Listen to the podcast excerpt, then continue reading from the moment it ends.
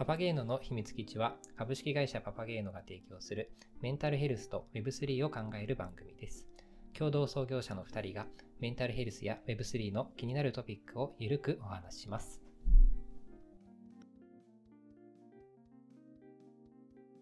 第4回のポッドキャストとなるわけですけれども、テーマは NFT ですよね。NFT。はい。NFT ね。なんか最近 NFT の教科書っていう本が出てから日本でも一気に広まってきて、うんうん、ああそうなんだ僕もその本でその本が人気ランキングで結構上位になっていたのを見て初めて詳しく勉強し始めたって感じだったな。へえー、おおいいですね。いや、まあなんか、あの、NFT って、まあ割とまだバズワードっぽい感じがあるけれど、うんうん、えっと、まあ皆さんどういうふうに考えているのかっていうところとか。まあ、そもそもね、まあ、NFT 全然知らない人も、おほがほとんどだと思うよね、まだまだ。うんうんうん、まあ、なので、確かに今日はそもそも NFT って何ですかっていう話と、うんうんうん、まあ、それを僕らのメンタルヘルス事業にどう生かそうとしてるのかっていう話をできるといいかなと思っております。ですね。まあちょっとなんか、あの、いろんな多分、あの、まあもちろん公式の定義はあるけど、どう捉えてるかっていうところ、まあちょっとそれぞれ話してみましょうか。そうだね。じゃあちょっと最初、安正くんどうぞ。はい、僕からなんですね。NFT、まあ、あの、みんなよく聞いたことあると思うんですけど、 non-fungible token の略で、って言った瞬間なんか何の意味か分かんなくなるみたいな ありがちだね。デジタルデータの唯一性を証明できる仕組みだと僕自身は捉えています。でそれがどういうことかっていうとこれまでデジタルデータはいくらでも複製できるじゃないですかコピペできちゃうじゃないですか。はい、なんだけど一点物とか限定品とかプレミア品っていうものをデジタルデータでも作れるようになったよっていうのが NFT のすごいところというかうん、NFT というものの概念かなと思っております。はい、でそれが何がすごいのかで言うと例えばこうアーティストさん好きなアーティストさんとか好きなアイドルとかがいた時にその好きな人 A さんが出品したこのデータっていうことの唯一性を証明できるので例えば同じ MP3 の音楽データだとしてもアーティスト本人が出品したデータっていうのは、それだけでファンからすると価値があるように思えたりするじゃないですか。そういった〇〇さんが出品したこのデータであったり、このキャンペーンの一環で、え出品されたこの NFT っていうことが証明できるので、それによって価値を生むっていうことであったり、あとは唯一性証明できるっていう意味で言うと、例えばトレーディングカードとかは、まあ、コレクション要素あって、こう NFT としても出品され始めているんですけど、まあ、デジタルデータだから当然維持費はかからないし、はい、まあ、これまで固定費とかが物だとかかっていたり劣化しちゃうみたいなデメリットがあったのが、えー、まあ、コレクション要素あるものでデジタル化できる。そうすると維持費かからないし劣化しないよねっていうメリットがあったり。また個人的に一番のポイントだと思ってるのは転売された時のロイヤリティというものを設定できてアーティスト出品者本人に還元できるっていうところ、まあ、例えばこれまでアーティストさんが、えー、ライブのチケット売りますという時にメルカリとかラクマとかで転売されてすごいこう値段がつり上がってみたいな話ってあると思うんだけど、それってアーティスト本人にとっては別にいくらで転売されてようとこう1円も入らないじゃないですか。ただ NFT の場合はそれが転売された時のロイヤリティというものを10%とか数パーセントとか設定できてこれによってこう転売されるたびにアーティストさん本人出品した人にお金を返すということができるので、まあ、それがすごく画期的な仕組みだなと思っております。はい、うんはい、イメージそうね。だから時々僕が説明する例で言うと野球のさこうただの野球ボールって別に何の普遍性も何の価値もないというか、えーはい、ただの野球のボールとしての機能的な価値しかないと思うんだけど、うんうん、じゃあそれが例えば王貞治がホームラン打った時のボールでしかもサイン入りですみたいになるとものすごく価値があるじゃないですか、うんうんうん、それにすごく似ていて何の変哲もない画像のデータだとまあただの画像ですよねっていう話なんだけどそれにあるアーティストさんがこういう時に作ったこういうものなんですとかこういうプロジェクトでこういうコンセプトのものでっていうストーリーが加わったりすることで NFT というものは価値を生んでいくものなのかなと。そのサイン入りのプレミアムのボールとかがデジタル空間上で作れるよっていうものなのかなと思っております。なるほどですね。確かに。まあでもそういう意味で言うと、まああの技術、新しい技術を、まああのブロックチェーンですね。ブロックチェーン技術というところを元にして、まあこれまでだったらこう、まあ生み出せなかったような新しい価値を、まあ生み出すために使うことができるっていうのは、まあちょっと新しいのかなっていうところですよね。そうだね。はい。まあ、自分の中でのまあ NFT っていうのも、まあ、あの、今言ってもらった話は、まあ、ほぼ同じだなと思うんですけど、まあ、やっぱり、その、なんていうのかな。所有と移転を可能にするっていう話が結構 NFT のあの流れというか、中でよく言われる話なのかなと思うんですよね。うんまあそれって何かっていうと、あの、所有っていうのは、まあ自分が持っているっていうことで、移転っていうのは、あの、自分があるところで使っている、あるサービスで使っているものから別のサービスに移動させても使うことができるっていうのが、まああの、将来的にはかなり価値があるんじゃないかなと言われているものですよね。なんか、これ何を言ってるんだろうって思うんですけれども、あの、例えば Kindle とかって、あの、もし、あの、Amazon が、あの、配信を停止しますって言ったら、もう本読めなくなっちゃうじゃないですか。うんうんでも、それを、あの、この NFT という、まあ、あの、形を取ることができると、そのある、例えば、あの、アイコンっていうのを、Twitter で使っていたものが、Facebook でも使えるようになるし、LINE スタンプとして使うこともできるようになる、みたいな、そういう、こう、あの、ある一つのサービスを超えて、どこでも使うことができるっていうのが、まあ、あの、可能になるというのが、えっと、一つ NFT の価値にはなるんじゃないかなと思うわけですね。っていうのが、まあ、あの、NFT の価値かなと思ってずっとまあ考えてはいたんですけど、結構あの、NFT ってそもそもなんかこう、投機目的で使われてるんじゃないかみたいなのも、まだまだあるじゃないですか。そうね。で、実際まあ、はい、いろんな人と話してて、あの、まだやっぱり NFT って投機目的っていうところ強いですよねっていう話は結構、まあ、あの、聞いてたんですよ。うんうんでも、あの、昨日ちょっとある、あの、セミナーというか、なんかちょっとこう、勉強会みたいなところで、まあ、ちょうど NFT の話をしてて、でそこであの、聞いた話の中で、まあ、やっぱりその、まあ、投機目的っていう人はまだまだいますと。ただ、でもやっぱり、あの、NFT を、あの、投機っていうか、まあ、あの、仮にそこにこう、なんだろう、お金的な価値がなかったとしても、あの、欲しくてたまらないっていう人はいるっていう話を、まあ、あるその、登壇者の人が話していて、あ、もう、そういうのってあるんだっていうのはちょっと、あの、びっくりしたというか、あの、思ったところなんですね。で、これってなんでそういうことが起きるかってちょっと気になるじゃないですか。うん気になる。まあ、あの、さっき、あの、野球カードの話とかもしてもらってて、いや、まさにそれとかに近いんだろうなと思ったんですけど、あの、まあ、例えば、こう、ブランド物のバッグとか、洋服とかって、まあ、めちゃくちゃ高いじゃないですか。高いね。でも、あの、普通の服と、あの、機能としては同じと。着ることができると。つまり、やっぱりそこに、あの、ブランドが好きっていうような、あの、感覚が入ってくれることが、やっぱりそこに、あの、価値を生み出すっていうところなんですよね。うんうんだから、やっぱこの NFT っていうふうに言われているもの。でもその、まあ、あの、言ってしまえばただのアイコンかもしれないし、まあ、あの、ただのイラストなのかもしれないですけれども、それがやっぱりこう、好きっていう人を、まあ、いかにこう、作ることができるかっていうのが、まあ、今後その NFT っていうものの価値を生み出すのに、まあ、結構重要な観点なのかなと思うところはありますね。なるほどね。はい。なんか、どうですか？いや、まあ、さにおっしゃる通りだとは思うんだけど、ちょっとあの、理解を深めるために、さっきのその移転のところ、結構大事な話かなと思っていて、はいはいはい。えっと、例えばですけど、じゃあ Facebook のアイコンとか、Instagram とか Twitter とかのアイコン画像に NFT を使えるようになりましたみたいな話が、うんまあ、海外では出てきていると思うんだよね。で、はいいずれ日本でもできると思うんだけど、うん僕あの話を聞いた時に、なんか半分理解したけど半分理解できなかったことがあってっていうのもあえローカルに画像データダウンロードすれば別に移転できるやんって思ってたんですよ。あ、なるほど。それとは何が違うのかっていうところが、まあ、一つ気になったというか。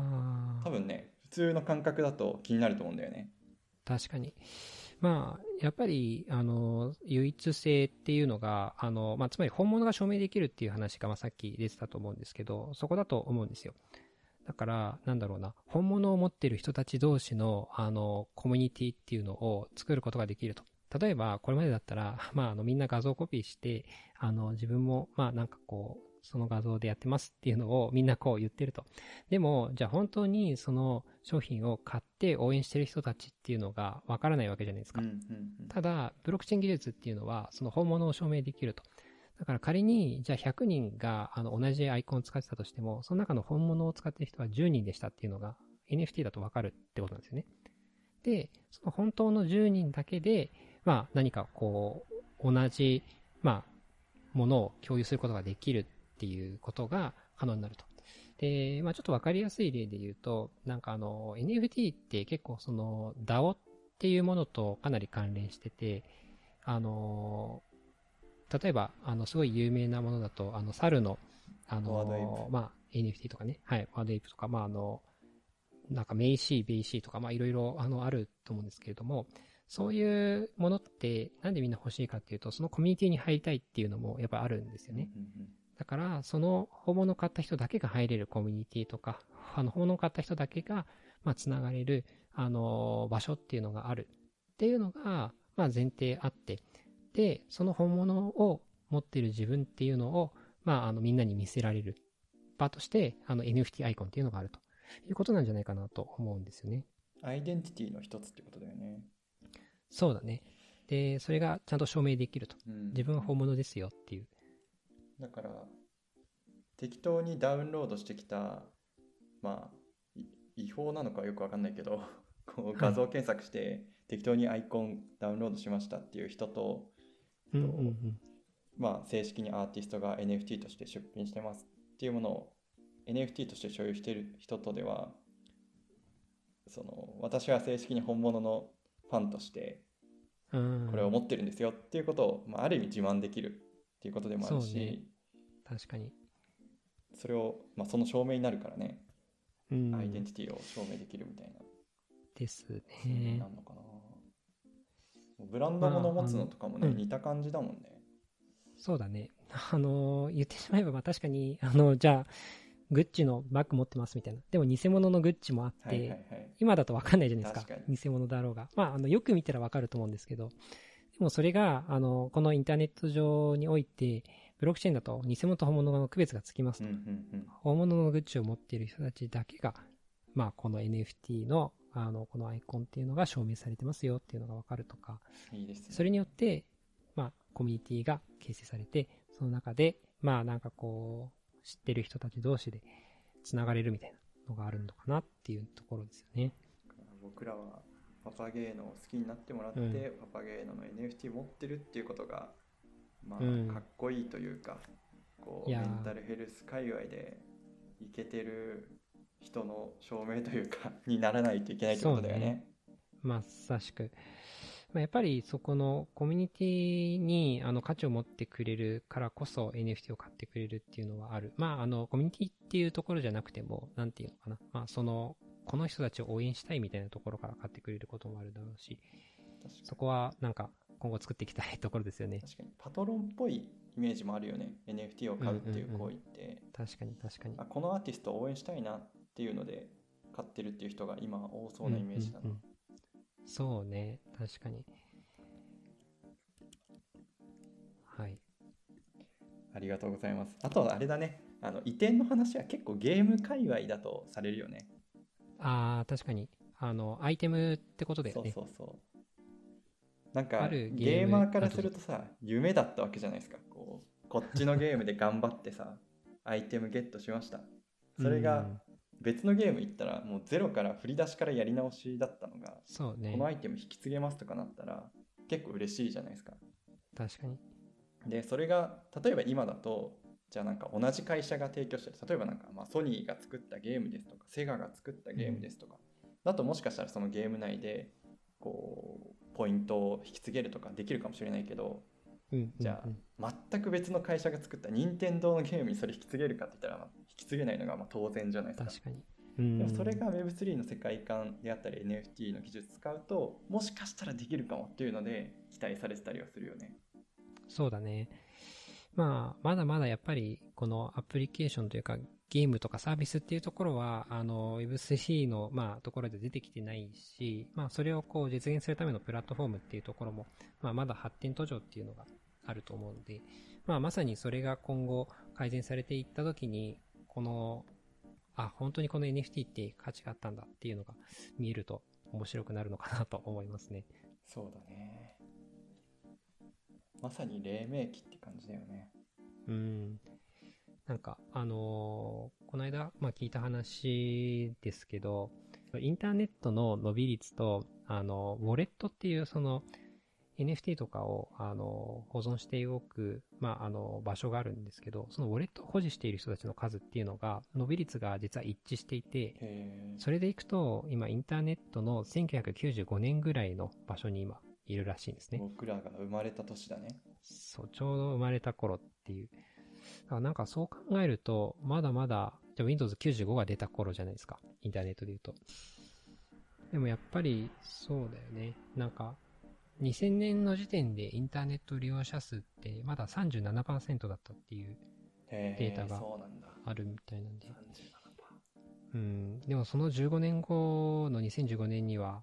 83%まで上がっていると。うん。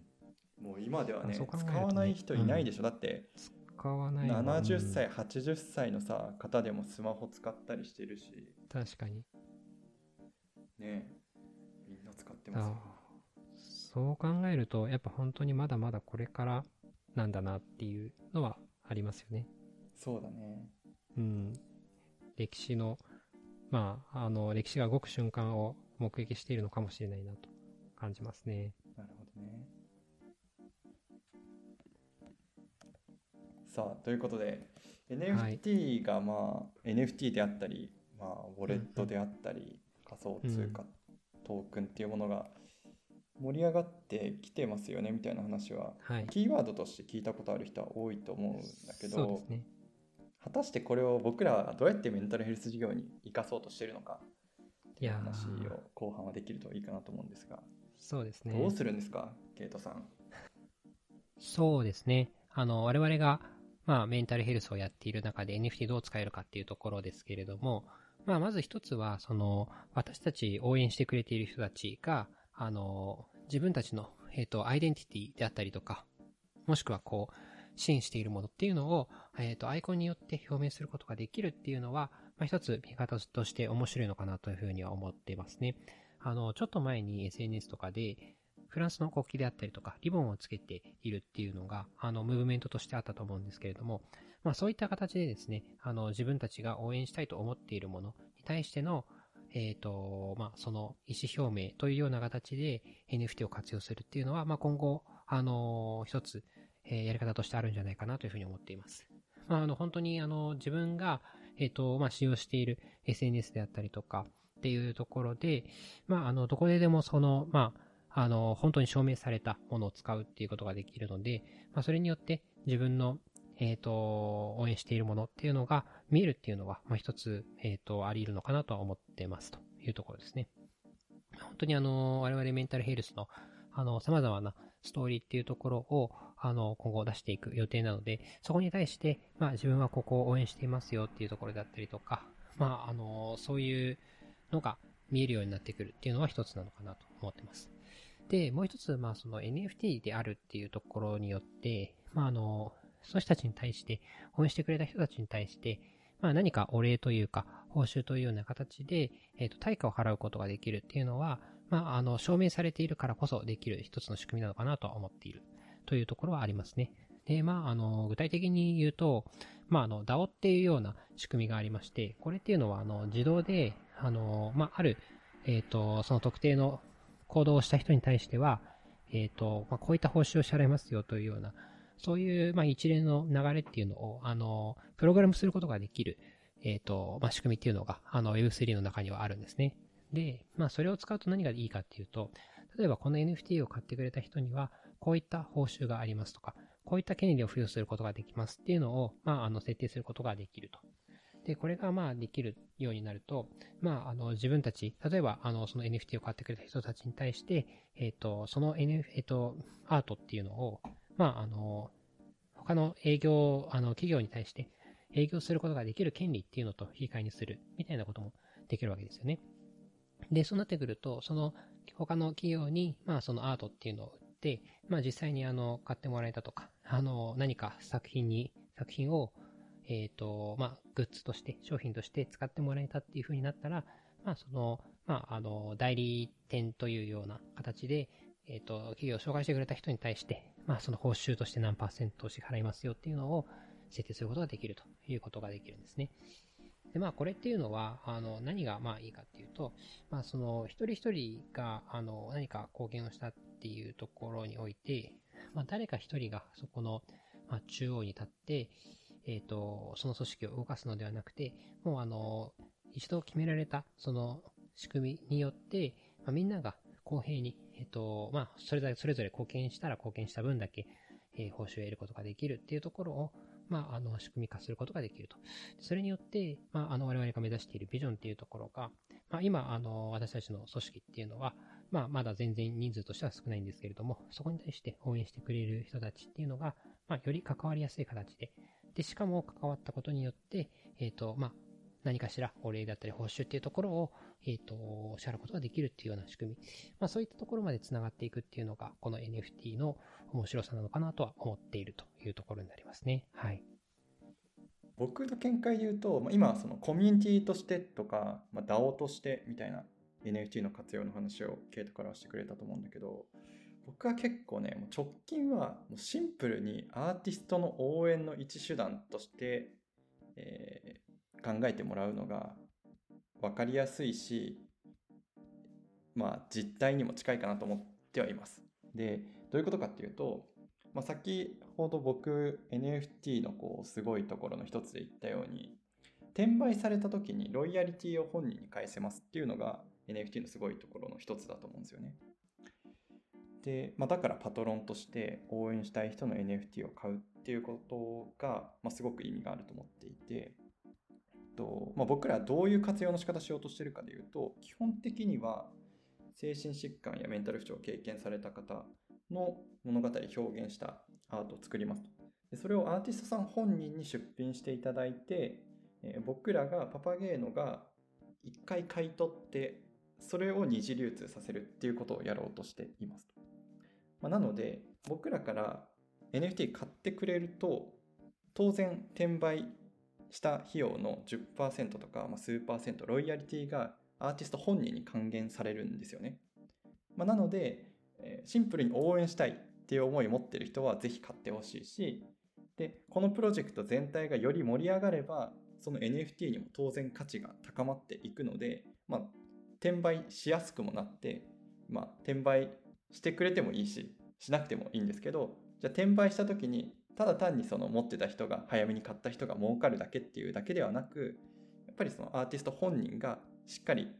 転売した際のロイヤリティを還元できるのでまあ、戻ってきますよっていう形で、えー、まあ、最大限還元できるっていう可能性が一番あのいいかなと思ってるところですね。で具体的になんかどういう出品の仕方していこうとしてるかでいうと、まあ、100パパゲーのストーリーという100人の精神疾患やメンタル不調を経験された方の物語をアートで表現しそれを NFT で出品していくっていうプロジェクトをやろうとしていてで絵本とか音楽とかいろいろ多様な表現手法でアートを作ってはいくんですけれども、まあ、それぞれその100人いるわけですよね。で、その100人のアイコンになるようなイラストを、またその当事者の方のイラストレーターさんに書いていただいて、100人分のアイコン画像をコレクションとして出品しようとしてます。NFT として。で、それを買ってもらうっていうようなイメージでいるんですよね。で、まあ、それによって、まあ、一つは、やっぱロイヤリティでアーティスト本人に還元できるが一つ。もう一つは、まあ、世界中に広めやすくなるみたいなところですかね。